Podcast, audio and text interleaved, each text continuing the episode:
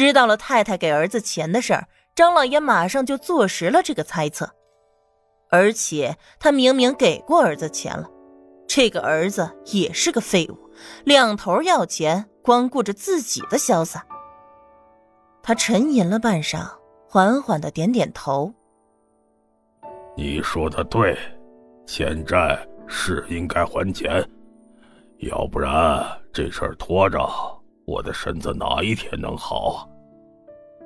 他现在突然期待自己的太太可以多贪点了。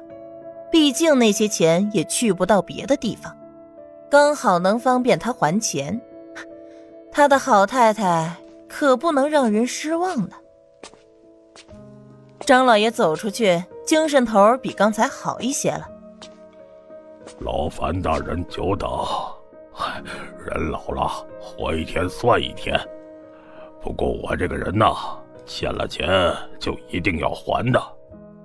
李大人。咱们这么着，你看可以吗？您也不必带着人天天来，这样我们两个都累。您看几天来一次合适？来看看我的筹款进展。一月之期还未到，我保证好好的筹款，绝不推脱。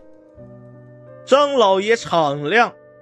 李世光站起身，那就每三天来一次，这样对我们都合适。您说呢？可以。真是一头狡猾的狐狸，张老爷在心头暗暗骂道：“这一次也就没有好处费了。”张老爷也是看透了这帮人，好处拿了，事儿却一点都不办。唉，想开了，还完这笔钱，他就好好的安分守己，经营自己的生意，当个开心的富家翁，也没什么大不了的。老爷，太太那边来人说，新莲姨娘一脸的为难。毕竟现在老爷身边的事儿她管着，太太有个什么吩咐，她也拦不住啊。他又说什么？张老爷十分的不耐烦，说要支钱。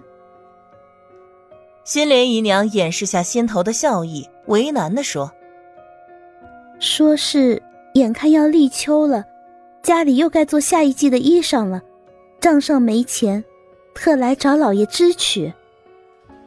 太太肯定不知道老爷刚刚经历了什么，可是他要钱，这是要到了节骨眼上，这可不是他要给太太上眼药，实在是也太巧了。果然，张老爷一听，这个目前全家疑似最贪最有钱的人，居然还有脸问他要钱。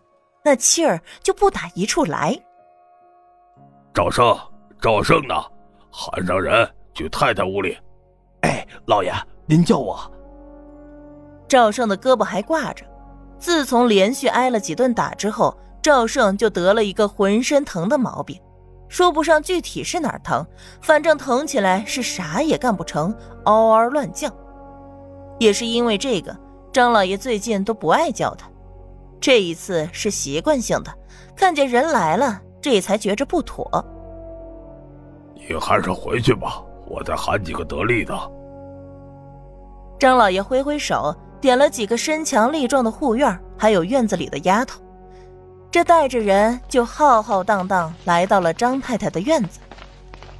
太太现在消息不灵通了，几乎成了府里的边缘人物。老爷带着人快走到了。这才得到消息，连忙起身。这要放在原来，光在老爷点人的时候，就已经有人来回禀太太了。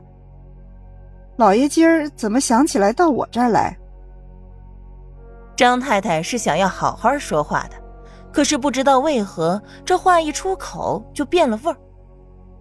一旁的老妈子连忙拉了拉太太的衣角，提醒她不要惹怒老爷。我是说，老爷这么大阵仗的来，是有什么事儿吗？还是味儿不对？算了，太太闭上嘴，等着老爷开口说话。张老爷瞥了他一眼，径直往里走，走到屋里坐下，这才对他说：“听说魏民走的时候，你给了他钱？”是啊。张太太万万想不到，老爷是来追究他的责任的，反而误判了，还以为是老爷感念他的慈母心肠。哎，孩子要出远门，大上海那样的地方，花钱如流水似的，怎么能让咱们儿子受委屈呢？花钱如流水，那是最最有钱人的活法，有多少钱就过多少钱的日子。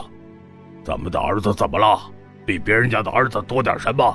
他凭什么不能受委屈？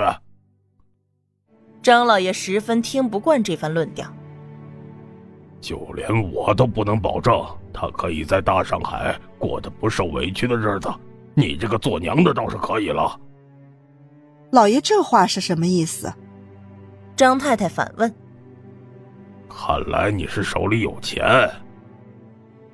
张老爷意有所指，看着太太稍稍变了的脸色，继续说道：“那你有没有听说政府派人每天逼着我还钱？”